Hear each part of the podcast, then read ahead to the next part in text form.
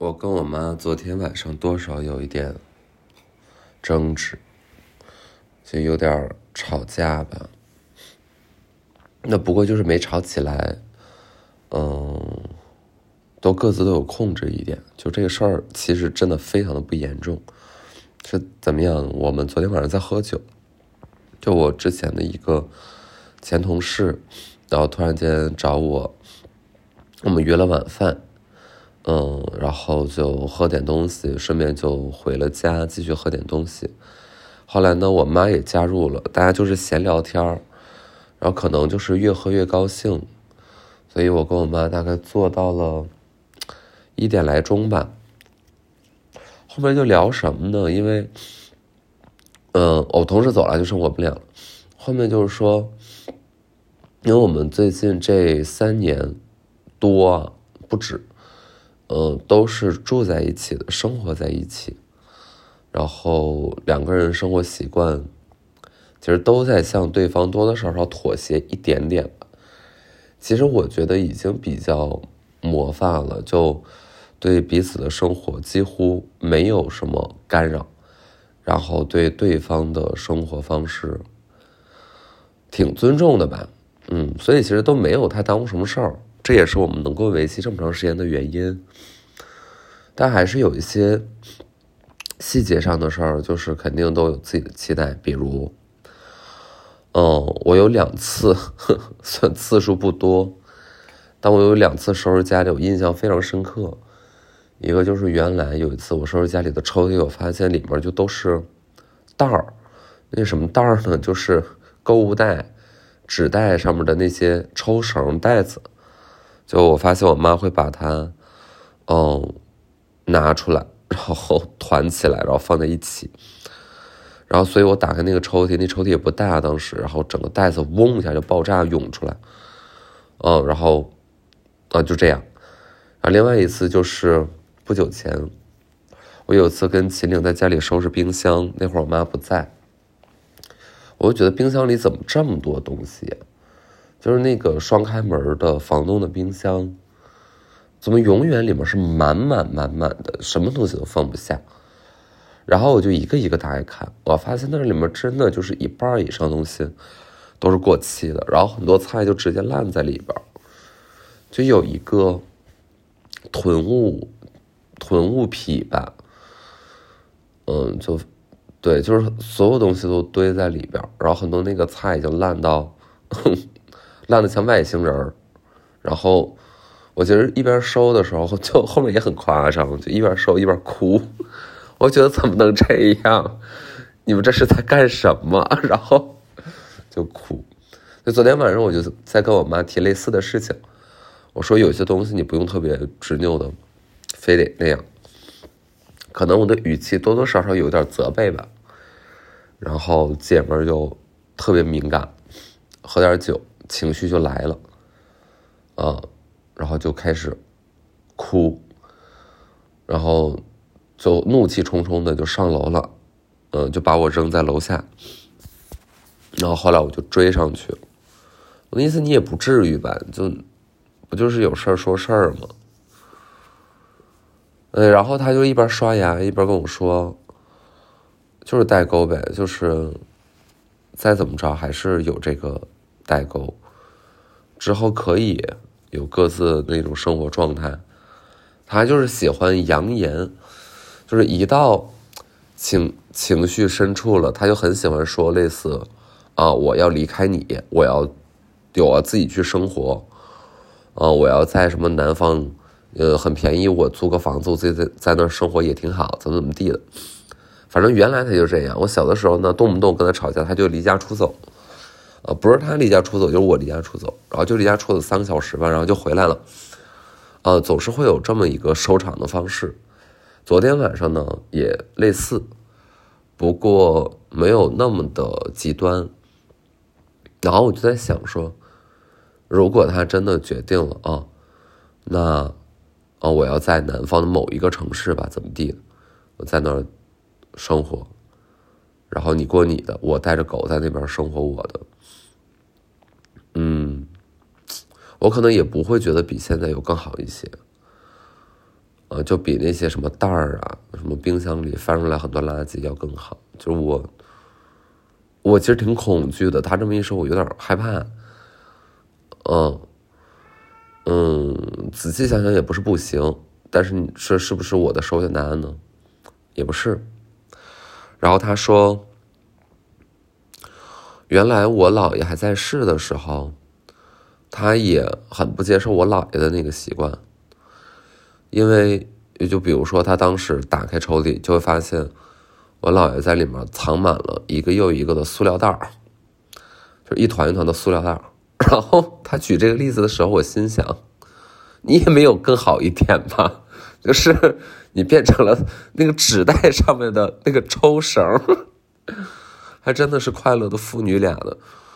呃，我不知道我老了是不是很爱攒这一些。我我一直在跟他说，就是有些东西你就是舍掉，都知道嘛，生不带来，死不带去，非得把它捆在自己身上。不久之前，嗯，有类似事情，比如说，我不是说去那个，嗯，秦皇岛那边收一个房子嘛，他就一定要在车里面装上一些生活用品带过去。讲真，我就是我认为收房这个过程里面是不需要带的，因为你还没有决定要不要在那待，而且你没有决定要不要装修，这都是工程。然后你放那个生活用品是无法，除了妨碍你装修，就是没有任何积极的功能。啊，然后就跟我生气，说我不理解他，说只要是一车过去的就应该带点东西，然后他就会导致很多人就要帮他忙去搬。哎呀，这种细的吧，就，哎，家长里短的就不讲吧，但但对，就是这种小事儿，嗯，那我不得不还是说回来，就已经很好了，已经。算是比较宽容对方的状态。其实可能我向他宽容还是比较容易的，因为他真的完全是一个不讨厌的阿姨。然后她向我宽容，真的就不太容易。我可能我的生活习惯方式就啊，so。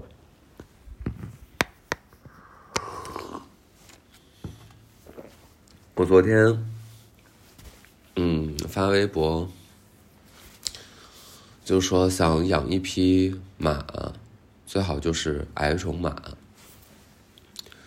事实上，我还真的晚上睡觉前在百度上搜了一下，我发现没有搜到什么特别有效的信息，就是看起来又很靠谱的那种养殖场啊、马场啊什么的。那再打听打听，可能真的也有吧。然后就真心的想要养一批小马，就是挺，嗯，喜欢动物的，我特别喜欢动物。然后这两天就在想说，我从小到大养的这些动物啊，其实我和动物的故事，我觉得可以一个一个讲。我。印象里最早最早的，嗯，最早最早的动物可能是大黑，因为原来是我跟我姥我姥一起生活嘛，然后就有一条，嗯，应该就是德牧，呃，就是我们东北叫它狼狗，哎，可能还是有点区别吧，但就很像，嗯。一条狼狗叫大黑，然后这条大黑呢，其实也并没有很大，它大概就是几个月的这么一条狗。因为东北平房养狗相对方便一些，看家护院可能是个刚需吧，然后就有它。不过我记忆里好像没有跟他玩特别多。嗯，后来他有一次是肠胃炎。肠胃炎嘛，然后就死掉了。嗯，感情没有特别深，但我印象比较深的是死掉之后是怎么处理了。哎，东北的冬天又特别冷，我们公共厕所其实大家家家户户是没有自己的厕所的，就所有人都去上个公共厕所，所以哪怕是冬天的话，那你可能零下多少度，你也得光着屁股在那冻着，然后在那儿蹲那个旱厕，然后旱厕下面的污秽那些排泄物，其实在冬天就已经都结成冰了嘛，一层层又一层的冰。大黑死了之后，似乎就被家人直接丢到了那个旱厕里边。嗯，我印象里是这样的。我印象里就是有一次，嗯，我在去那个厕所，我看到这条狗就，它躺在那个洞口下边，然后在那些脏的冰上。这就是大黑非常简短的一生，哎，就是非常上个世纪，就一点都不就没有那种哦，这是我们的宠物，这是我们的家人，就没完全没有这个概念的，你知道。然后后来有一条另外一条小狗，我想想叫什么来着？嗯，我甚至都忘了它的名了。叫毛毛啊，叫一个什么？好像类似吧。那一种在路边能看到的奔跑的那种串儿，特别可爱，长得就挺像一个拖布的，所以它那个毛吧，就是长了就会卷在一起。当时我姥就在做一件频繁的就在做一个事儿。就是会把这个狗呢抓到手，然后用大剪刀把它们那些纠缠在一起的毛，就是那些疙瘩剪开，呃，然后就剪一撮子的那种疙瘩，都是毛啊，一团一团的毛，就是它的毛已经在地上连滚带爬，就变成了毛毡。然后这条狗的脾气啊、属性啊，我跟它关系好不好啊，等等这些。还是我的印象已经不深刻了，因为那会儿我大概就是小学的前两年级吧，小一年级、二年级，大概就是这种程度，记不太清。但是我搬家之后呢，就是搬到楼房，认真的住上了现代生活之前，哦，就是这么一条狗。然后搬家的时候，它就没有被带走，据说被送走去看瓜地了。就是东北狗的命运大概也都是这样，可能跟人大体来讲没有太多差别。就是我们搬到楼房之后，它被我的家人送去给远房亲戚，他们呢是种西瓜的，他们需要一条狗来看他们的西瓜地，然后这条狗就被送去看西瓜地了。这是我的第二条狗。然后当时在平房，其实是我和动物接触最频繁的一个一段时光。那会儿我们家最多的时候，大概是有三四十只鸽子，三四十只鸽子，然后一只乌鸡，房间里有很多青蛙，那个青蛙就是我在外面捉的，然后有一个罐头瓶，罐头透明的玻璃瓶嘛，里面会养着泥鳅，多多少少偶尔会养几根鱼。就鸽子是我姥爷养的，然后每一天就是各种撒玉米，在地上撒那种粮食。我印象里比较多的就是经常去跟我姥爷去花鸟鱼市场去买那种一麻袋一麻袋的粮食，然后那种粮食呢，其实你把它拆开，你扑面而来的就是一种灰尘的味道。其实还挺香的，很香的灰尘。然后就是用瓷碗去舀那个粮食，然后撒在地上。然后我姥爷会率先发起第一轮叫声，就是咕咕咕。我姥爷说咕咕咕，然后鸽子们说咕咕咕，然后鸽子们就噗噗噗就在地上吃这些，嗯，粮食。三十多只鸽子，每天就在我们那个社区来回盘桓。我不说有一只乌鸡吗？那只乌鸡其实是亲戚送过来宰的，送了两只乌鸡，也是麻袋装，其中另外一只乌鸡呢就被这只乌鸡，我不知道是不是给踩咽气儿了，还是那只乌鸡本来就不太行，所以不太行那只乌鸡我们就把它给吃掉，是人生第一次吃黑色的肉。现在的那只乌鸡呢，我就跟家人说，我说别吃了，我说我们养吧，好就养着了。然后这个乌鸡挺给力，每天下一个蛋，然后它很漂亮。我小的时候看到，我就觉得它非常的漂亮，而它很有意思的一点就是，当别的鸽子突然间扑下来抢食的时候，它就会吓得逃走。它体型其实要比鸽子大很多，但是它胆儿相对较小一些。然后搬家，其实它活得挺长的。搬家的时候，嗯，也搬不了它，就给吃了。就是原来是真的会吃掉自己的宠物的，所以就网上不是之前，哦，是哪一只宠物鸭还挺有名的，好像是一个艺人，我忘了是谁了哈，他的同事。然后有一只宠物鸭，然后被那个阿姨抓走、捡走，然后喜笑颜开的回家给煮了，大概就是一种心情。原来这种事儿我们家人也都干过。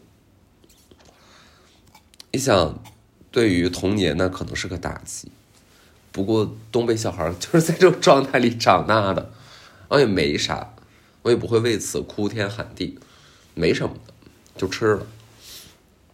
但是我忘了我吃没吃，我可能没吃，可能就是还是多多少少会回避我一点。说到鸽子是这样的，就我姥爷跟鸽子的关系，我之前在斯纳帕特上写过嗯一篇关于姥爷的文章，然后他用的封面图就是我们为数不多的一张合影，就是我跟我姥爷在院子里面喂鸽子。我就觉得，我小的时候长得居然还挺好看的，挺可爱的一个小男孩。为了鸽子，我姥爷真的也是付出了很多，因为邻居家会散养一些猫，这些猫呢就是半家猫半野猫，然后他们每天就会在我们的房顶上蹲点儿，见到小鸽子呢，他们就抓，然后鸽子生蛋了呢，他们就吃蛋，所以虐杀了我们家挺多只鸽子。然后我其实都是不知道这些事儿，我姥爷跟我讲，说他非常的生气，然后他就棒打了，棒打了三只猫，就是那三只经常杀我们家鸽子的猫，就给殴打致死。哦，我不会为此去埋怨我的姥爷了。然后后来就是搬到了。楼房，嗯，在这个期间呢，我姥爷偶尔会回到这个平房的地方去看一看家嘛，守一守家嘛。当我们所有人都搬走之后，就是这个地方变成了老鼠的天堂。然后他给我讲一个，嗯，他干的事儿就是，他就是拿着桶，拿着一个破桶，拿着一把铁锹，打老鼠。然后他每次去，他都能打一桶老鼠，就是把老鼠的尸体扔到桶里，每次都能攒满一桶，然后再去丢掉。嗯，后来搬到楼房之后，其实也陆陆续续养过动物，哦，别的特别特殊的好像也没有什么了，其实就是狗。有一只是我爸送的狗，那只狗呢叫球球，是棕色的。其实现在我想来，它可能就是博美和什么的一个串种，和京巴，啊，就是它有点京巴那样，还有点博美那个造型。一只便宜小狗，几百块钱，可能两三百块钱吧。那只狗真的陪了我非常长的时间。然后就养嘛，大概至少养了个两三年。我也相对少跟他玩遛他，因为我上学。我有一次，因为那时候我我已经不跟我爸生活在一起了，他们离婚了。我有一次我就去跟我爸玩，周末，然后我等到周日晚上再回来的时候，我突然间发现球球不在家，然后我姥爷就跟我说说，嗯，狗被抓走了，狗被打狗队抓走了。就所谓打狗队，指的就是那种巡逻的，看到你家有狗，你要是没有什么证明，他就会把你的狗给抢走。然后我姥爷跟我说，那是三个大汉，然后是一辆白色的货车。然后他说一边说，我就一边哭着，在纸上写这些信息。我说三个人，一辆白色的货车。我说我要找球球，我就疯了一样的给我爸打电话。我说爸，狗没了，我们要找。我哭的特别厉害。我现在一想，还是对我打击非常大的一个下午，魂不守舍已经。时隔多年啊，后来我就放弃了嘛，因为就没找到。时隔多年，在我的逼问之下，其实我家人、我姥爷、我妈，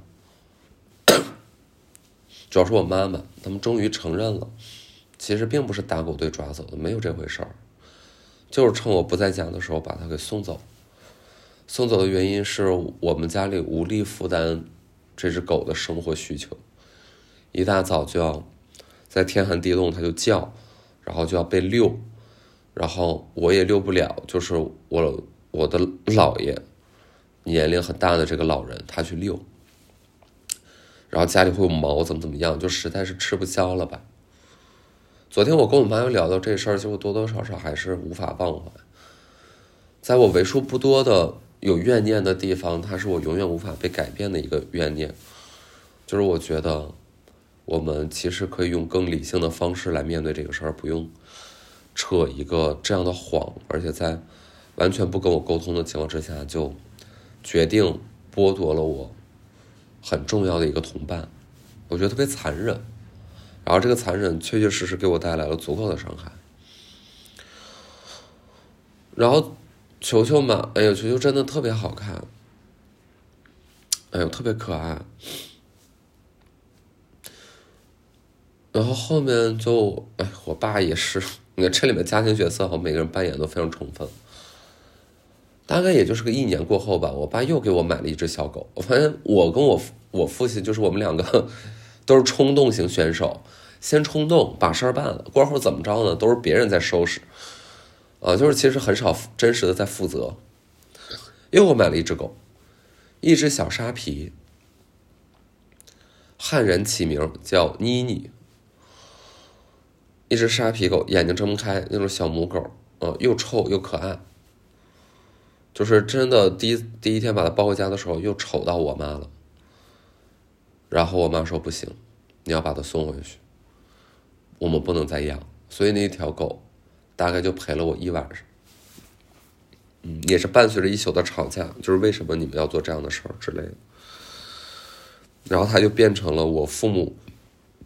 离婚之后关系紧张的某一种缩影，他们就会在这种狗的事情上有一个新的战场出现，然后在我身上持续的拉锯，因为我就是很喜欢动物，直到后面就没有再养什么东西了，家里养些鱼什么的我就不讲了吧，大鱼，呃大的金龙鱼，然后热带鱼。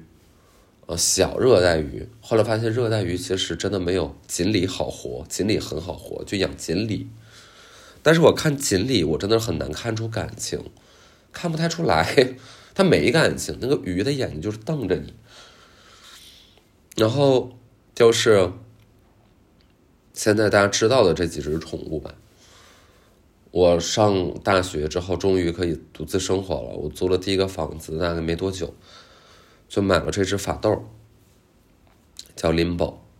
Limbo 现在其实也五岁多了，时间过得比我想象的更快。关于它呢，没啥好赘述的，它的生命之路还在不断的延续。另外一条大狗，嗯，叫西布雅，是一只博人山犬，大型犬。昨天晚上我在跟我妈讨论，因为我妈非常想让西布雅生宝宝，因为她觉得她如果不当一次妈妈，真的还挺遗憾的一件事儿。事实上，目前这两条狗呢，都是我妈在照顾，全心全意的在照顾，以至于刚刚我提到我说她如果。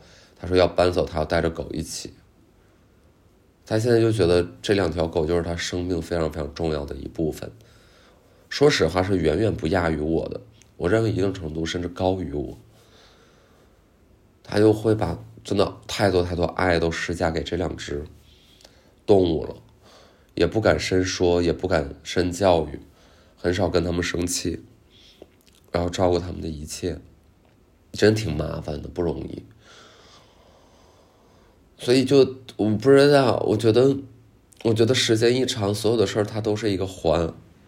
如果我认为曾经，哎呀，你像球球他被送走这件事儿，一定程度上是他们多多少少做的不对，好像就会用一种别的方式补偿回来。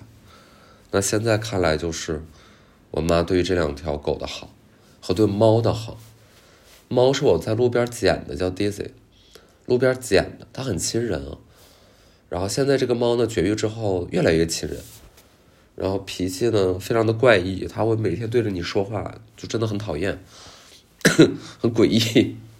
然后晚上呢，它就一定要跟人睡觉，所以我妈是每天晚上两条狗在地上跟它睡，猫在床上跟它睡，猫在床上找一枕头跟它睡觉。所以我都很少让猫上床，就那个毛会让我过敏。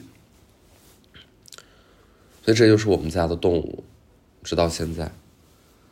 然后又很想养一匹马，我妈就想 让谁不养生生小孩。她说，未来有一个好一点的房子，你一定要在院子里面搭一个狗屋，这是她非常大的一个诉求。我就说，行。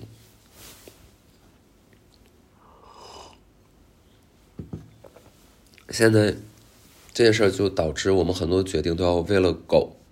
去被牵扯，就很少会敢说突然间进行一场旅行的原因，也是因为这个，你得考虑把狗放在哪儿，然后很多寄养其实会有些担心，因为之前把 Limbo 就大家一定要选好，如果你有宠物，就之前给 Limbo 寄养的一个地方，嗯，当时是一个护工，我们后来。后来反省，就是那个护工应该是有虐待林博，所以他回来之后抑郁了半年。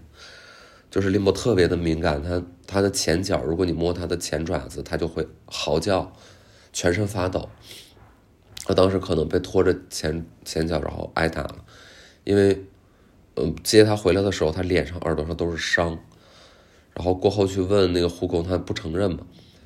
然后那个老板跟我其实是好朋友。那个护工就后来被开除了，因为那个老板他看监控视频，发现他有虐待过别的狗，因为有别的客人也有投诉。然后那个人真的特别可怕，其实是一个恶魔。对，嗯，还有一些动物，蚂蚱，扁担沟。那曾经平房的时候。有有两伙小伙伴经常来找我，一伙是那一个燕子家庭，就是男燕子、女燕子，他们在某一年的夏天就在我的房檐下面筑了窝。